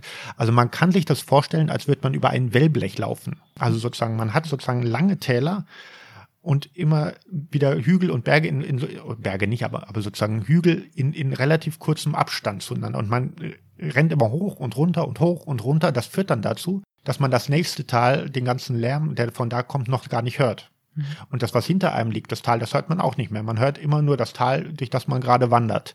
Und deswegen war es da wirklich erstaunlich ruhig. Es war tatsächlich, ja, es war jetzt vielleicht nicht die, die ruhigste Wanderung, die ich gemacht habe, aber es war tatsächlich eine der, der wirklich ruhigeren äh, Wanderungen, die ich gemacht habe. Es war im Sommer, es war ungefähr so, naja, zu, zu dieser Jahreszeit, das Juni, glaube ich, oder äh, Ende, Ende Frühling. Also, und wir haben nachts um drei, nee, wann war es? Äh, doch drei Uhr war es auch noch, aber so um ein Uhr dann auf einmal so zum Horizont geguckt, nach Norden geguckt, da wo Essen lag und wir haben uns sehr über etwas gewundert, was am Himmel war, nämlich leuchtende Wolken. Also ich kannte die noch gar nicht. Ich musste das hinterher auch nochmal nachgoogeln und mir war auch gar nicht klar, wie das funktionierte. Das habe ich dann auch erst hinterher erfahren. Wie gesagt, es war alles dunkel, es waren Sterne am Himmel. Es waren so ein paar Wolken da und einige dieser Wolken, die Sonne war seit Stunden untergegangen, die leuchteten richtig. Und das erklärt sich so, dass diese Wolken auch am Tage da sind, nur am Tage sieht man sie nicht, weil sie von der Sonne überblendet werden. Und es handelt sich um Eiskristalle in einer Höhe von 80 Kilometern über der Erde. Also wirklich in den, den mittleren bis, bis oberen äh, Atmosphärenschichten. Und die werden noch von der Sonne angestrahlt, weil die Sonne im Sommer nicht so tief unter den Horizont sackt. Und auch wenn man die Sonne nicht mehr sieht und man hat das Gefühl, es ist vollständige Nacht und Sterne sind am Himmel, dann gibt es immer noch Sonnenstrahlen, die sozusagen da bis in die, die Wolken strahlen. Ein anderes Beispiel ist, das, das kennen wir alle, wenn die Sonne untergegangen ist und man bewegt sich im Schatten, über einem leuchten noch die Wolken. Und das ist sozusagen das Ganze in Extrem. Mhm, interessant. Und es gibt, das, das Phänomen gibt es vor allem sozusagen, je nördlicher man kommt, also in Deutschland äh, Amrum, Sylt, Rügen und so, es gibt es hin und wieder wieder auch im Ruhrgebiet. Ich glaube, man kann es auch gar nicht so richtig vorhersagen. Und ich habe auch gelesen, dass es zuweilen auch in Österreich und der Schweiz zu sehen ist, aber wohl nicht mehr in Italien. Weil dann der, der Winkel nicht mehr spitz genug sozusagen genau, ist. Genau, ne? dann, dann ist der Winkel nicht mehr, dann ja. ist es sozusagen zu weit entfernt. Und Bleiben wir mal beim äh, Leuchten oder Glühen in dem Fall. Du hattest vorhin auch Glühwürmchen erwähnt. Äh, den bist du auch gefolgt oder begegnet? Genau, den bin ich begegnet. Ähm, und das war halt, also wenn ich diese eine Wanderung von Köln nach, von, von, von Hamburg nach Wien gemacht hätte am Stück, dann hätte ich irgendwas verpasst, entweder die Meteoriten oder die, die Glühwürmchen. Äh, wobei Meteoriten kommen eigentlich das ganze Jahr immer wieder vor. Aber die Glühwürmchen sind nur in einer bestimmten, äh, relativ kurzen Zeit des Jahres, und zwar also Ende des Frühlings, so Mai, Juni. Ich habe sie jetzt die Tage noch gesehen. Mhm. Also wir haben jetzt äh, Anfang Juli und das, das ist halt sehr faszinierend, wenn man so durch die Landschaft geht und so in der späten Dämmerung glühen dann auf einmal so, so kleine, ja, man, man sieht ja nur so Glühpunkte. Man, man, man sieht ja gar nicht sozusagen, was ist das jetzt für ein Lebewesen. Und äh, man, man hat so immer die Vorstellung, dass es irgendwie heiß und man könnte sich daran verbrennen. Also mir ist jetzt die Tage so ein Glühwürmchen auf den Ärmel geflogen und ich dachte, okay, brennt da jetzt irgendwas rein?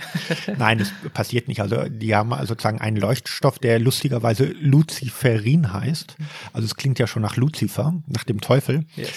Äh, und das Faszinierende an diesen Glühwürmchen ist, die gelten in vielen Kulturen als, ähm, als Fabelwesen, als, als mythische Wesen, so zwischen Tag und Nacht, so sozusagen irgendwie auf, auf, auf der, der äh, wo man nicht weiß, ist das jetzt mehr Tages- oder Nachtseite. Ähm, in China werden die so mit fleißigen Studenten assoziiert. In Italien heißen die Luciola oder, oder ich, ich kann es nicht aussprechen, ich, ich weiß es nicht genau was sozusagen, und es gibt dort noch eine identische Bedeutung, das heißt Prostituierte mhm. in Italien, weil sozusagen klassischerweise stehen die Prostituierten unter, auf Männerfang unter einer Laterne und glühen gewissermaßen dadurch auch. Und äh, da war ich mir, also ich habe die Glühwürmchen in der Schweiz gesehen, in der Nähe von Zürich, in der Dunkelheit und ich war mit jemandem unterwegs, der sich da seit 20 Jahren mit auseinandersetzt äh, der sie erforscht und kartiert und so. Und das, äh, man weiß, es gibt verschiedenste Glühwürmchenarten. in der Schweiz sind es vier.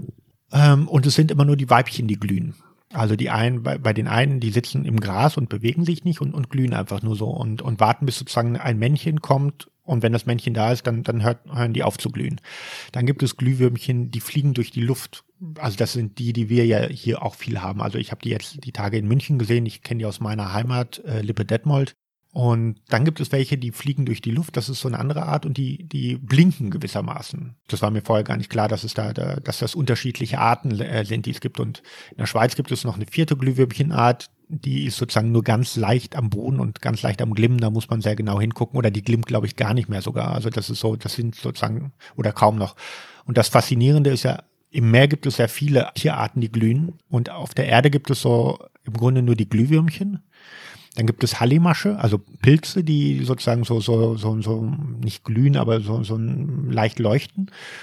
Und da gibt es wohl noch in der Nähe vom Chiemsee eine Mückenart, die soll auch so leicht, ähm, leicht glimmen. Mhm. Und, ähm, und das ist halt sehr faszinierend, wenn man diese Glühwürmchen sieht. Und was ich nicht wusste, so, das ist halt relativ, es gibt nur bestimmte Zeiten im Jahr, wenn man die sehen kann. Und dann muss es abends sehr dunkel sein und es muss mindestens 11 Grad warm sein, sonst tauchen die nicht auf, sonst, sonst glühen die nicht.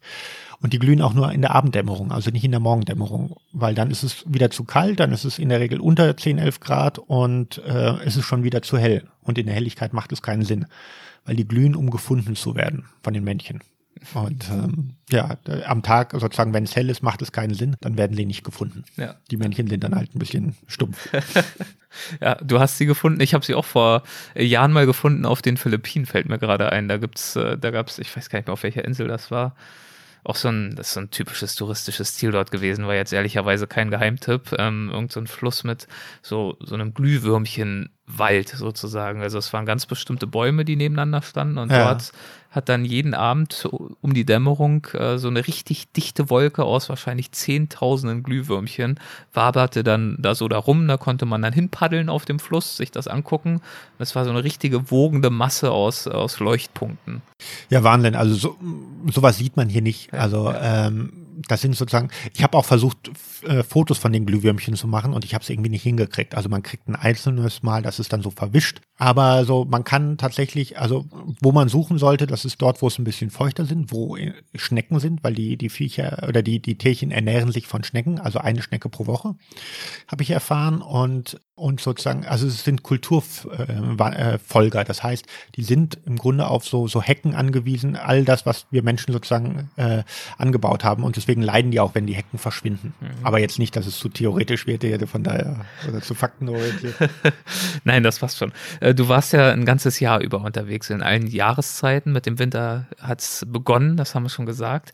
Ähm, irgendwann war dann Herbst und die Herbstnächte wolltest du unter anderem äh, dazu nutzen, um herauszufinden, wie sich das künstliche Licht auf uns Menschen und auf die Natur auswirkt. Wie und wo wolltest du Antworten auf diese Frage finden? Also zum einen in Berlin war ich mit jemandem unterwegs, einem Geophysiker. So eine Art Lichtforscher auch, oder? Ja, der so ja, der, der beschäftigt sich so viel auch mit mit mit Helligkeit und mit ja im Grunde auch auch ein Lichtforscher, um es so allgemein zu sagen. Das ist jetzt Runter zu, zu, verdummen. Ja, ja, ja, also, ja, mir genau. Also und der hat mir gesagt, so das ist so eine interessante Beobachtung. Früher, wenn es wirklich oder auf dem Land wenn, oder wenn man es wirklich dunkel haben möchte, dann sollte man rausgehen, wenn kein Mond am Himmel ist, wenn, wie gesagt, Laub an den Bäumen ist und, und wenn Wolken da sind. Dann ist es wirklich dunkel und dann war es früher auch in den Städten wirklich dunkel. Dann kam aber die künstliche Beleuchtung und mittlerweile ist es so, dass wenn Wolken da sind, dass es dann heller ist, als wenn keine Wolken da sind. Und zwar selbst, wenn sozusagen ein Vollmond da ist. Also bei Vollmond ist es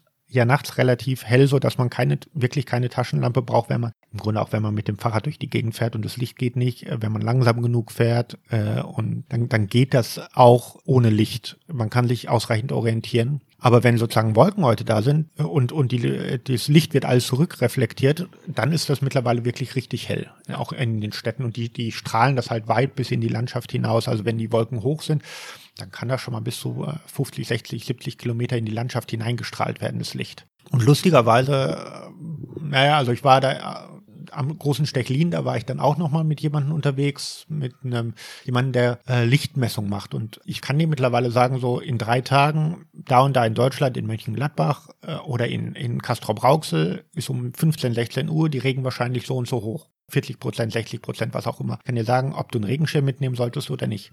Ich kann dir aber nicht sagen, wie dunkel das heute Nacht hier in Mönchengladbach wird. Also ich kann dir nicht sagen, musst, musst du jetzt eine Taschenlampe mitnehmen beispielsweise oder, oder worauf solltest du vielleicht achten oder, oder ähm, also ich, klar, ich kann dir sagen, ob es, es bewölkt ist oder nicht, aber sozusagen, ne, ich kann dir nicht angeben, wie, wie hell es nachts ist. Also da gibt, da sozusagen, das ist noch, noch Forschungsgebiet und wo man sagen kann, ja, das muss noch äh, erkundet werden. Du nennst zu diesem ganzen Thema äh, Dunkelheit und Grad an Dunkelheit und du hast auch den Mond gerade nochmal als Faktor erwähnt. Dann nennst du auch einige äh, sehr interessante Zahlen. Zum Beispiel erwähnst du, dass er 400.000 mal schwächer scheint als die Sonne. Ja, ja, ja. Und dass genau er ein Viertel Lux hat. für den Straßenverkehr aber fünf Lux gefordert werden. Das heißt also, wir bräuchten die Leuchtkraft von 20 Vollmonden, um im Auto fahren zu können. Ja, das, das sind natürlich dann auch so, so, so ja, beziehungsweise das sind ja auch so Vorschriften ja. dann sozusagen, wie, wie hell müssen irgendwelche Strahler bei Autos leuchten äh, ja. oder wann müssen die eingesetzt werden.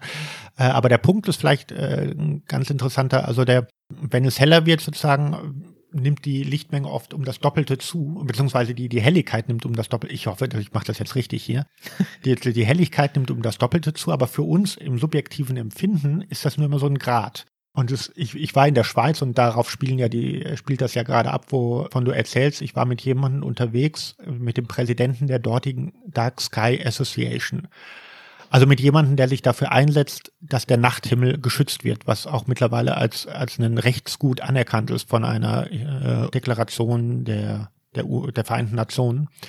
Seit 2007 ist es, glaube ich. Und mit dem bin ich nachts auf den Berg gegangen und wir haben uns dann so über Helligkeit und Dunkelheit unterhalten. Und es war in der Nacht übrigens ziemlich dunkel, weil es war ein Mond am Himmel, aber es war wirklich eine dichte Wolkenschicht, so dass das Mondlicht abgeschirmt war. Und wir konnten trotzdem noch sehen. Wir konnten unseren Weg sehen. Also wir hat, ich hatte grundsätzlich bei den Wanderungen eigentlich nie eine Taschen oder ich hatte eine Taschenlampe dabei, aber ich habe sie nach Möglichkeit nicht verwendet. Und dann habe ich so gefragt, so, wie hoch sind denn jetzt die Helligkeitsunterschiede oder ist jetzt das Doppelte oder so? Ich wollte mir das vorstellen können und dann hat er gesagt, er hat mal ausgerechnet, der Mond ist 400.000 Mal schwächer als die Sonne. Und die sozusagen die dunkelsten Sterne, die wir sehen können, sind es, glaube ich, 2,5 Millionen Mal äh, dunkler als das. Also da, da merkt man sozusagen, äh, zu, zu was für einer Leistung unser Auge äh, fähig ist. Ja. Und also wir können sozusagen ja, man kann nur kurz in die Sonne reingucken, aber wenn die Sonne weg ist, der Mond ist weg und dann sieht man, also wenn nur das Sternlicht da ist, selbst dann hilft es einem noch zu einer Orientierung, auch in der totalen Dunkelheit. Und wenn es dann ein bisschen heller wird, dann treten sozusagen, wenn man in der Bergwelt unterwegs ist, dann, dann sieht man Entfernungen besser oder Reliefs kommen deutlicher hervor. Man erkennt dann besser Blumen und man erkennt auch, wenn es relativ dunkel ist, man erkennt sogar leicht, naja, Farben nicht, aber man so, so Grüntöne schon leicht und so. Und ähm, Okay, also wir haben über den Mond gesprochen, wir haben über äh, Sterne gesprochen und ihre Leuchtkraft. Und äh, dazu habe ich auch noch ein, ein schönes Zitat gefunden von einem Hobbyastronom, das du bringst im Buch. Er hat hier gesagt, das Sternenlicht ist oft Millionen von Lichtjahren unterwegs. Aber kurz bevor es auf der Erde ankommt, wird es dann von Straßenlampen oder Autoscheinwerfern überblendet. Das klingt ja regelrecht tragisch. Ja, das klingt tragisch und ich meine, du hast es so schön gesagt, dass man sozusagen über die Tragik hin, hin, hin, hinweghören konnte, aber es ist so, es ist also äh, klar, ich meine, das ist jemand, der ähm, Astronomiefotograf ist, der wirklich tolle Aufnahmen von Sternennebeln gemacht hat. Einen kann man übrigens auch mit dem bloßen Auge sehen oder ich kann es mit der Brille sehen und ja, das Licht ist tatsächlich viele, teilweise Millionen Lichtjahre zu uns unterwegs und es wird aufgrund der künstlichen Beleuchtung dann einfach sozusagen auf dem letzten Meter, bevor es auf die Erde trifft, mal eben weggeblendet. Was im Grunde natürlich auch ein Plädoyer dafür ist, dass wir mehr Sternenparks brauchen. Es gibt so, so ein paar Licht, Licht- äh, und Sternenparks in der Welt. Was ist das? Vor einigen Jahren wurde im, äh, im äh, Bereich der Havel der erste Sternenpark eingerichtet. Das heißt, da versucht man so wenig künstliches Licht wie möglich zu imitieren also beispielsweise, indem man sich überlegt, welche Lichtfarben wollen wir nehmen oder welche Lichtarten überhaupt und, und wie muss sozusagen dieser Lichtkegel sein. Also man hat viele Laternen, wenn man draußen umhergeht, die haben ein gleißend weißes Licht und das äh, wird im Grunde in alle Richtungen äh, ausgestrahlt. Aber das ist völlig unsinnig. Also man braucht das Licht an bestimmten Stellen und man braucht auch nicht überall Licht. Es, es reichen gewissermaßen oft so Lichttupfer zu wirklich einer guten Orientierung. Aber beim Licht haben wir halt so diese Auffassung mittlerweile, dass alles ausgeleuchtet werden muss. Oder ein Lichtforscher sagte mal zu mir, also das ist für uns so selbstverständlich und äh, wir erwarten, dass sozusagen nachts auch wirklich jeder Fahrradweg beleuchtet ist. Gleichzeitig empfinden wir es aber absurd, wenn jemand fordert, äh, er möchte den Fahrradweg bitte auch beheizt haben. Dabei ist das im Grunde gar nichts anderes. Also so diese permanente Ausleuchtung unserer ganzen Welt ist, ist total absurd. Und ich war auch, das ist mir in Neuschwanstein das erste Mal aufgefallen, als ich da war. Und es war wirklich niemand an diesem Schloss und dieses ganze Schloss war hell erleuchtet. Und es ist mir dann später nochmal in Pommern, in einem kleinen Dorf aufgefallen an der Küste. Ich glaube, da waren fünf bis zehn Häuser und es war die ganze, also ich war nachts um zwei oder drei Uhr war ich dann da, bin durch dieses Dorf mit dem Fahrrad durchgefahren und überall waren Straßenlaternen und, und die Leute wollten das eigentlich auch gar nicht, was man daran erkannt hat, dass sie an ihren äh, Schlafzimmern Matten aufgehängt haben, äh, damit das künstliche Licht nicht reinkommt. Und dann fragt man sich auch, was soll das Ganze? Warum können wir diese Lichtmengen nicht mal irgendwie reduzieren? Zumindest mancherorts. Hast du unterwegs auf diesen Streifzügen etwas über die Nacht gelernt, beziehungsweise über unseren Umgang mit ihr, das dich äh, ganz besonders überrascht hat? Naja, das war so dieses eine Beispiel gerade tatsächlich aus Pommern, da wo ich ja. dachte, okay, es ist halt eh auch, auch ziemlicher Unfug, äh, dass wir meinen, wir bräuchten überall immer Licht. Und ja. was ich halt wirklich gelernt habe, also ich war ja wirklich nach Möglichkeit ohne Licht unterwegs. Ich habe manchmal gemerkt, wenn es richtig finster ist, dann, dann geht's nicht ohne äh, Licht. Ähm, aber dann braucht man nicht so die, diese strahlenden Lampen, dann reicht wirklich ein ich hatte dann am Fahrrad das Licht angemacht und es war wirklich ein funzeliges Licht. Also im Grunde war es kein Licht, sondern es war einfach nur, keine Ahnung, so ein, so ein, so ein Schimmern. ja. Also es, es hat auch nicht, aber naja, es hat tatsächlich enorm was gebracht, weil, weil es reichte völlig zur Orientierung dann schon aus. Und wir übertreiben es einfach wahnsinnig mit dem Licht. Klar, wir haben natürlich alles so stark ausgeleuchtet, damit wir auch mit dem Auto schön schnell überall durchrasen können. Weil wenn wir Licht haben, geht das halt besser. Und aber das ist so, wir, wir übertreiben es halt einfach damit. So, jetzt liegen deine Streifzüge, die du gezielterweise für dein Buch durchgeführt hast, ja schon ein paar Monate wieder zurück. Was ist davon geblieben für dich in deinem Leben? Spielt die Nacht, spielt die Dunkelheit jetzt eine andere, eine größere Rolle als vorher? Ja, ich glaube, das habe ich, also wenn man Urlaub macht, ändert man sich ja nicht. Dann ist man entspannt und, und liegt am Pool und trinkt kleine Cocktails. Ich glaube, es gibt ja über das Reisen so diesen Satz, so Reisen verändert einen.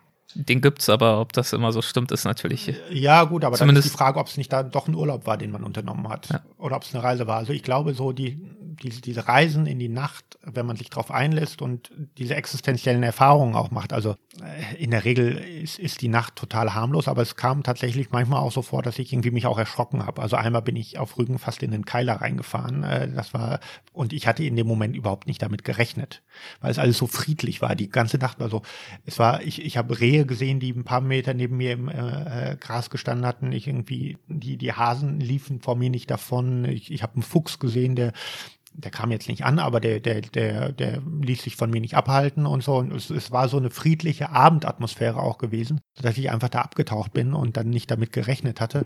Und was ich mitgenommen habe, ist, dass ich, wenn ich sozusagen mich auf etwas vorbereiten will, also beispielsweise auch auf so ein, so ein Gespräch wie jetzt mit, mit dir oder irgendwie, oder äh, wenn ich mich auf eine Prüfung vorbereiten will oder, oder wenn ich nochmal über was nachdenken will, was ich irgendwie tagsüber gemacht habe, dann ist es tatsächlich so, dann ist die Nacht der beste Zeitpunkt, um das zu tun und um rauszugehen, um auch in so, so einen Gleichschritt beim, beim Laufen zu kommen, in eine meditative Stimmung. Und äh, dafür eignet sich die Nacht wirklich perfekt, um abzuschalten. Also ich glaube auch die Nacht, so Nachtwanderungen, ich ironisiere mal, das ist halt perfekt für jemanden, der ADHS hat. so man, man hat halt wenig Reize und man kann sich viel besser konzentrieren und, und fokussieren. Und ähm, das ist etwas, was ich, also ich habe es jetzt die Tage auch nochmal gemacht. Zum einen, weil ich diese Frage gefürchtet habe oder, oder sie, sie, sie fürchte, ob ich denn nachts auch noch rausgehe. Und äh, da will man natürlich nicht mit Nein drauf antworten.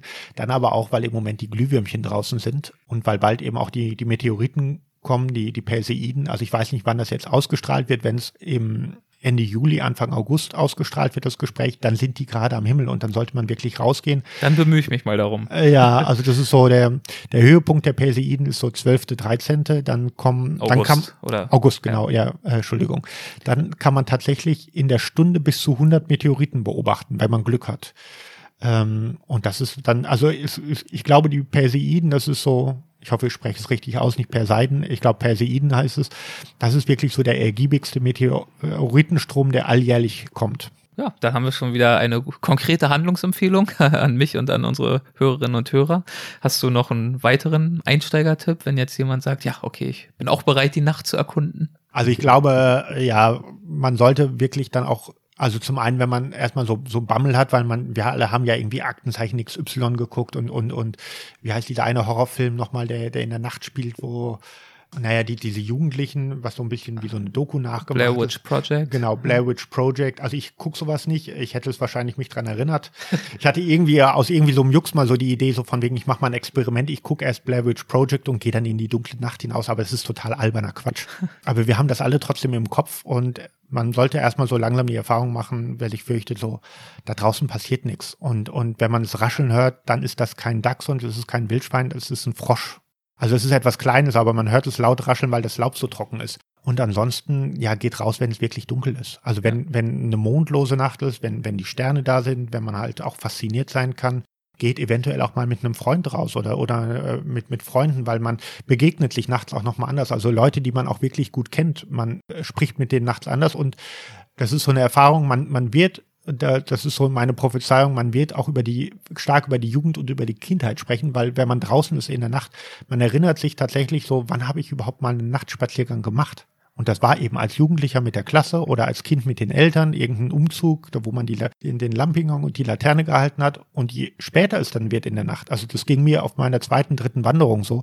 Ich glaube, das war gegen vier Uhr morgens, da war ich irgendwo in der Nähe von München, stand in einem Forst, es war Schnee, es war dunkel, ich wusste nicht mehr, wo ich war so richtig. Äh, habe mir gesagt, hier kann nichts passieren und bin dann so irgendwie dann dann weitergelaufen und ich hatte seit Stunden niemanden gesehen. Ich habe auch seit Stunden kein Tier gehört gehabt. Äh, und dann war ich wirklich in meiner allerfrühesten Kindheit, ich war so der dreijährige kleine Dirk, der mit seinem Opa in den Wald geht und so. Und, und ich weiß nicht, wann ich mich zuletzt an meinen Opa erinnert habe. Der ist kurz darauf dann gestorben.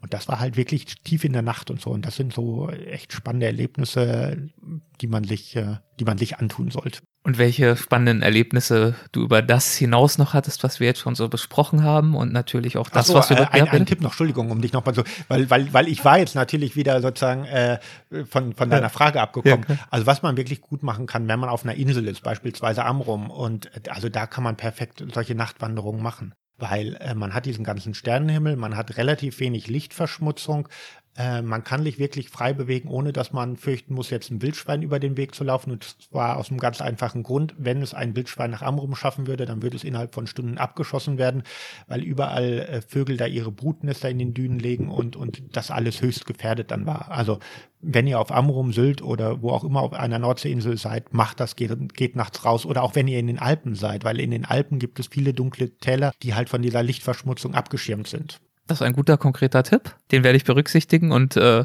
erspare mir jetzt den Versuch einer wunderbaren Überleitung in die Abmoderation, sondern ich möchte einfach nochmal das Buch erwähnen zum Abschluss und das heißt Streifzüge durch die Nacht, wie ich unsere Heimat neu entdeckte und ist bei Malik erschienen, richtig? Richtig, ja. Wunderbar, okay. Also sehr empfehlenswert. Ich habe es gelesen mit großem Genuss und ähm, es hat mir auch wirklich nochmal meinen eigenen, im Englischen würde man sagen, Blindspot, also diesen blinden Fleck, den man so hat, äh, offenbart, nämlich dass auch mir natürlich die Nacht äh, größtenteils entgeht. Man denkt so, ja klar, die Nacht kommt nach dem Tag, ich gucke ja draußen, ich sehe, es ist dunkel, aber die wirkliche Erfahrungstiefe, die geht einfach äh, verloren und da lohnt es sich doch nochmal aufzubrechen und sich das anzutun, wie du es gerade, glaube ich, genannt hast. Ja, es ist so tatsächlich so eine Art, ich will es nicht übertreiben, aber so eine Art Terra Incognita für viele von uns. Also so der unbekannte Kontinent, ja. die, die, die unbekannte Seite unserer Welt, die wir aus den Augen verloren haben. Ja, schön. Vielen Dank, dass du sie uns nochmal vergegenwärtigt hast. Vielen, vielen Dank für das Gespräch. Dankeschön, Dirk. Vielen Dank für die Einladung. Danke. So viel zu Dirk und zu seinen Streifzügen durch die Nacht. Ich hoffe, das Gespräch hat euch gefallen. Ich habe meine Nacht im Wald mittlerweile auch wohlbehalten überstanden, meine Mutter auch, auch wenn ich ehrlich zugeben muss, dass es nicht sehr komfortabel war. Das äh, lag aber nicht an unseren Hängematten, sondern an den unfassbar dichten Mückenwolken, die auch nach der Dämmerung leider nicht verschwunden sind und äh, noch ein Uhr nachts haben sie mich umsurrt und sich an mir gelabt. Da half auch das Mückenspray nur wenig. Aber gut, ich will nicht klagen, es war trotzdem ein sehr schönes, ein gemeinsames Erlebnis und ich kann nur empfehlen, brecht auch ihr gelegentlich mal auf zu solch einem Streifzug durch die Nacht, beziehungsweise wie in unserem Fall, hängt einfach mal nachts ein wenig ab. Gut, aufgebrochen sind auch viele von euch schon vielfach und einige Beispiele für eure Streifzüge hören wir jetzt. Stimmenpost. Botschaften aus der Community. Den Anfang macht Oliver. Ja, hallo Erik, auch von mir noch vielen Dank für die großartigen Beiträge und deine tollen Gäste und dass du einen zumindest im Geiste für kurze Zeit immer mal hier rausholst aus dem Alltag. Die Dolomiten haben mich auch schwer begeistert, als ich mal vor ein paar Jahren dort unterwegs war, aber intensiver im Gedächtnis geblieben ist mir dann doch so ein Ausflug oder eine Tour während eines Islandurlaubs. Ich war hier mit äh, vier Freunden auf Rundreise und wir hatten ja einen Tagesausflug gemacht in die äh, oder das Thorsmörk, sein Tal oder eine Landschaft ein bisschen abseits von der Küste in Richtung Hochland. Die ist vom mhm. Schwemmland der Gletscherflüsse und von umgebenden Hängen geprägt und ähm, man hat hier halt einen großartigen Blick auf diese Weite der Landschaft, auf Berge und Gletscher rundherum und unter anderem auch auf den Vatnajökull, den größten Gletscher Islands. Wir hatten uns hier schon im Vorwege einen Rundwanderweg rausgesucht, der an so einer Art Versorgungshütte mit angeschlossenem Campingplatz anfing und der dann auf einen nahegelegenen Berg führte oder einmal da drum rum. Das war auch ein gut ausgeschilderter Weg eigentlich durch schönes felsiges Gelände, ohne dass man da jetzt groß klettern müsste, wo wir auch nach einiger Zeit dann relativ steiles Geröllfeld dann überqueren mussten, ähm, auf dem aber ja, durchaus ein Pfad ausgetreten war. Also es war ersichtlich, wo man da sicher langgehen äh, könnte. Ähm, bisschen später sind wir dann allerdings an einen Punkt gekommen, wo anscheinend ein Bergrutsch den, den Weg mitgenommen hatte. Also es war für uns nicht mehr erkennbar, wo jetzt dieser ausgewiesene Wanderweg weitergehen würde. Wir haben dann noch ein bisschen gesucht, ob wir noch eine Markierung finden oder ob wir uns da einen anderen Weg suchen können. Aber das war uns dann in, in diesem uns unbekannten Gelände dann doch ein bisschen zu unsicher. Wir haben uns dann entschieden, dass wir umdrehen und wieder zurück zu dieser Hütte gehen, vielleicht nochmal auf in der anderen Richtung auf diesen Weg gehen. Aber an diesem Geröllfeld, da hatte dann einer meiner Freunde das Problem, dass er irgendwie nicht mehr, nicht mehr weitergehen konnte, weil ihm dieser Weg, also dieses Geröllfeld, jetzt subjektiv in dem Moment nicht mehr sicher erschien. Also er konnte da einfach nicht mehr weitergehen, weil er eben die Angst hatte, da dann abzurutschen. Also er war einfach im Kopf blockiert und ließ da auch nicht äh, mit sich diskutieren. Wir haben uns dann nochmal kurz umgeschaut, ob man das irgendwie äh, weiter oben oder unten umgehen könnte. Also es war ein Stück von fünf bis zehn Metern, aber schon relativ steil. Aber ja, da war jetzt nicht viel zu machen und deshalb haben wir uns dann dazu entschieden, dass wir wieder zur Hütte zurückgehen würden. Also wir anderen drei, wir sind da ja rübergegangen, ähm, um da dann irgendwie Hilfe zu holen oder ja, und ihn dann wieder da abzuholen. Es war ja jetzt keine akute Gefahr. Ähm, und eigentlich haben wir in der Situation jetzt auch alles falsch gemacht, was man falsch machen kann. Also er hatte kein Handy dabei, wir haben ihn auch ganz da gelassen. Wir haben jetzt auch nicht einen von uns da gelassen, der dann ähm, ja, ihn ein bisschen äh, da beschäftigt hätte oder mit ihm geredet oder ja einfach ansprechbar gewesen wäre. Ja, als wir an dieser Versorgungshütte zurück waren, haben wir dann unser Problem geschildert und die haben uns dann auch ziemlich schnell einen dort stationierten Bergretter an die Hand gegeben so ein circa 20-jähriger Isländer, der sich eben schnell ein Seil über die Schulter geworfen hatte und direkt mit uns losmarschiert ist. Also mit zwei von uns. Der vierte, der ist dann auf der Hütte geblieben, falls ja dort noch irgendwie eine Info ankommt oder ähm, ja er wieder zurückkommen würde in der Zeit. In der Hälfte der Zeit, die wir dann ursprünglich äh, gebraucht haben zu diesem Punkt, waren wir dann wieder da, weil unser Bergretter also wirklich schnell vorausgeschritten ist. Und ähm, ja, da war unser Freund dann nirgends mehr zu sehen. Ähm, wir haben ihn dann gerufen, haben ja, uns aufgeteilt, haben eine ganze Umgebung da durchsucht und ähm, ja, dann kommen man schon irgendwie Gedanken, weil da auch in der Nähe so ein recht wilder Gletscherbach dann unterwegs war und man weiß ja auch nicht, auf welche Gedanken ist er jetzt gekommen, um da irgendwie einen anderen Weg zu finden. Aber ja, nach einer halben Stunde Suchen kam dann zum Glück bei unserem Bergretter der Anruf, dass unser Freund wohlbehalten, also nach jetzt inzwischen 1,5 Stunden, die wir da unterwegs waren, ähm, an der Hütte wieder angekommen ist. Also er hatte in der Zwischenzeit dann äh, den Weg, der hinter diesem Bergrutsch weiterging, ähm, gefunden und äh, war dann auf diesem Rundweg weitergegangen. Aber davon haben wir leider nichts mitbekommen, weil äh, ja, er uns eben nicht kontaktieren konnte. Aber unser Bergführer, der hat das dann auch ganz locker genommen und meinte, ja, dann können wir jetzt auch das Beste daraus machen und ist dann äh, mit uns zusammen diesen Rundweg, der ja dann noch ein bisschen weiter äh, ging, ja, ist mit uns weitergegangen darauf. Und dabei hat er uns dann auch viel über, über die Landschaft, über Flora, Fauna und ganz allgemein über das Leben in Island im Allgemeinen erzählt. Und das war eigentlich echt ganz interessant. Und unter anderem weiß ich seitdem auch, wie man den berühmtesten Vulkan der Insel, den Eyjafjallajökull, korrekt ausspricht. Also haben wir eigentlich durch unser ja, in dem Moment fehlerhaftes Verhalten dann im Nachhinein eine gratis Bergführung bekommen. Also war sicherlich nicht das Schönste, aber doch ähm, ja im Nachhinein dann doch schön und vor allem intensivstes Erlebnis. Schönen Dank noch für deine Arbeit und schönen Gruß.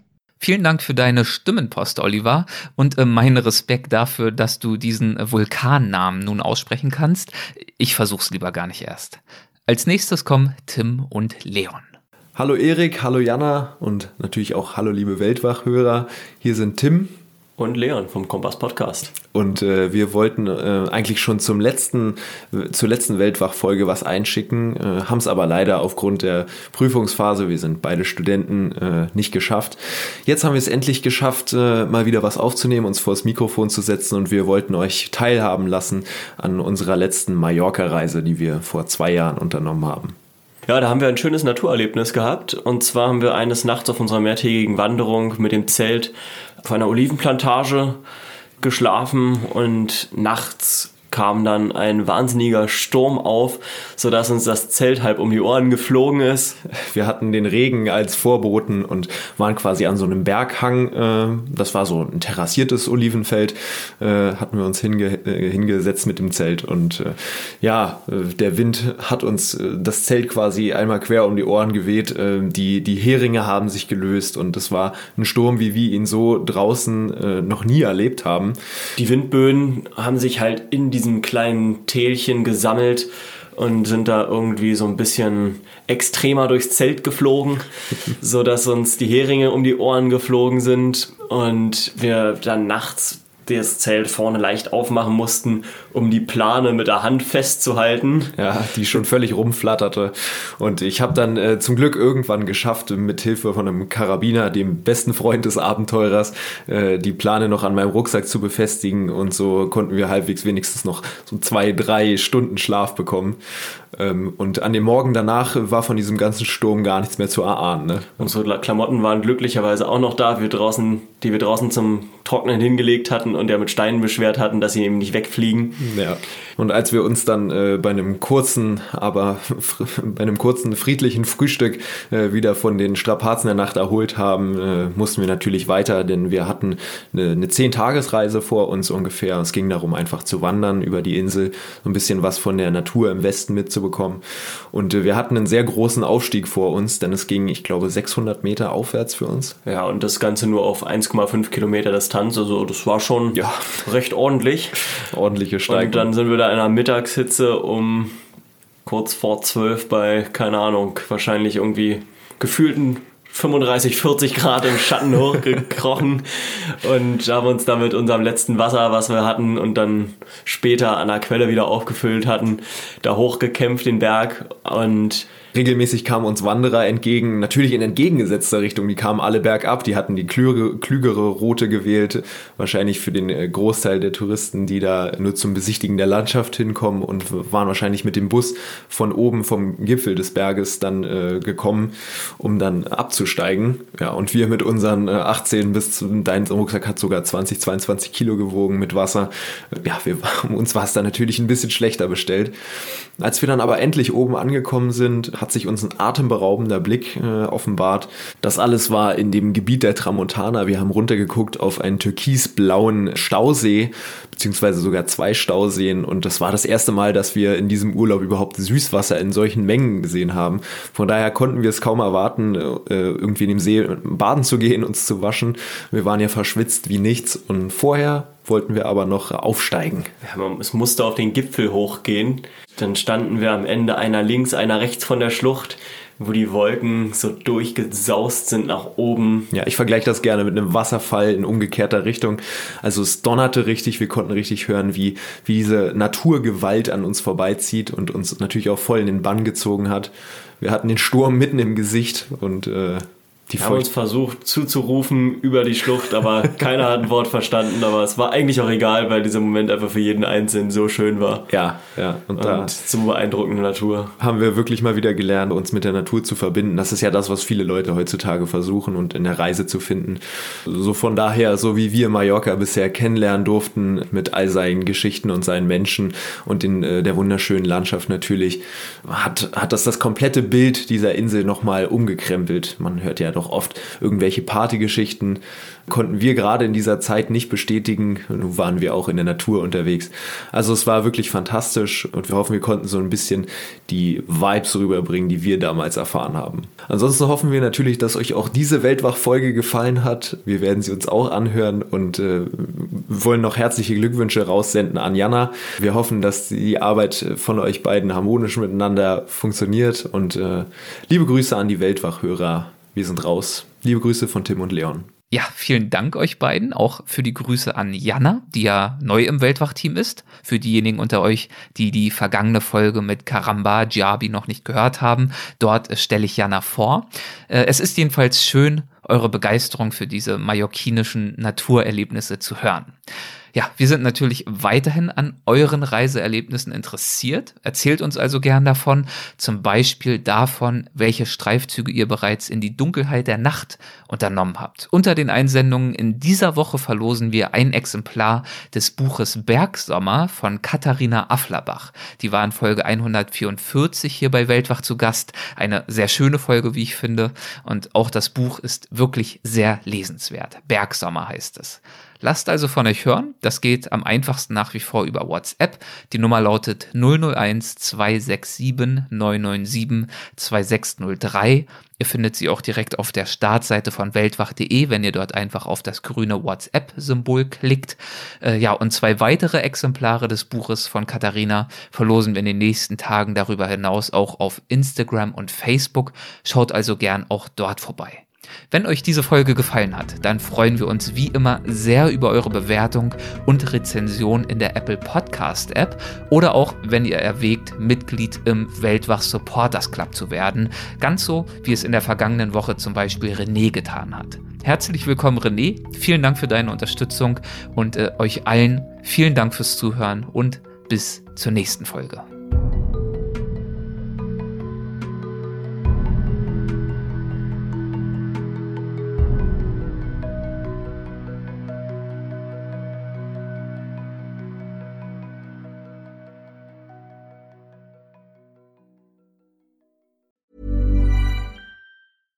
Ever catch yourself eating the same flavorless dinner three days in a row?